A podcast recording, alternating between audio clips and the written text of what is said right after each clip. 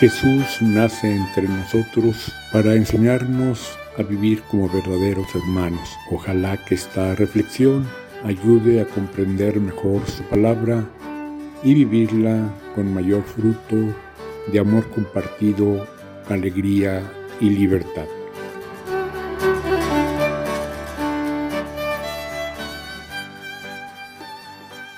En este domingo celebramos de manera adelantada la Epifanía, la manifestación de Jesús a los magos de Oriente. En la comprensión más popular son los reyes magos y se fija en la parte final en la cual le entregan sus presentes, sus regalos, como veneración al recién nacido que nos trae la liberación, de todo tipo de esclavitudes.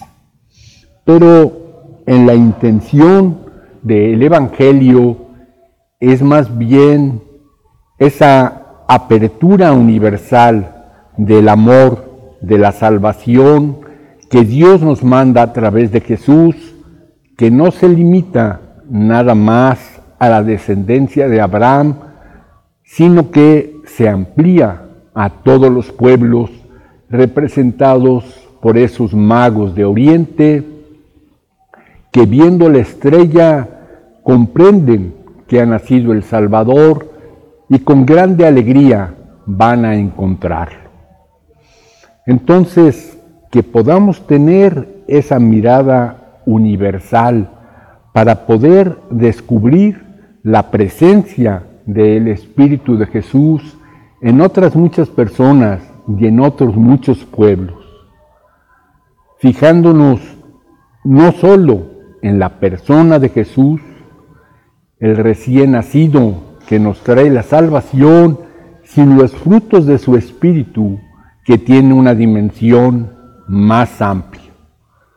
Ya veíamos la semana pasada ese estilo de Jesús lleno de amor, de misericordia, de apertura que se va a ir desarrollando a lo largo de toda su vida pública y que de otro modo del que no tenemos detalles, también en su vida oculta fue llevando adelante. Entonces, donde encontramos curación de enfermos, expulsión de demonios, perdón de los pecados, reconciliación entre todos, apertura de corazón, ahí se nos invita a descubrir esa presencia salvífica del Espíritu de Dios.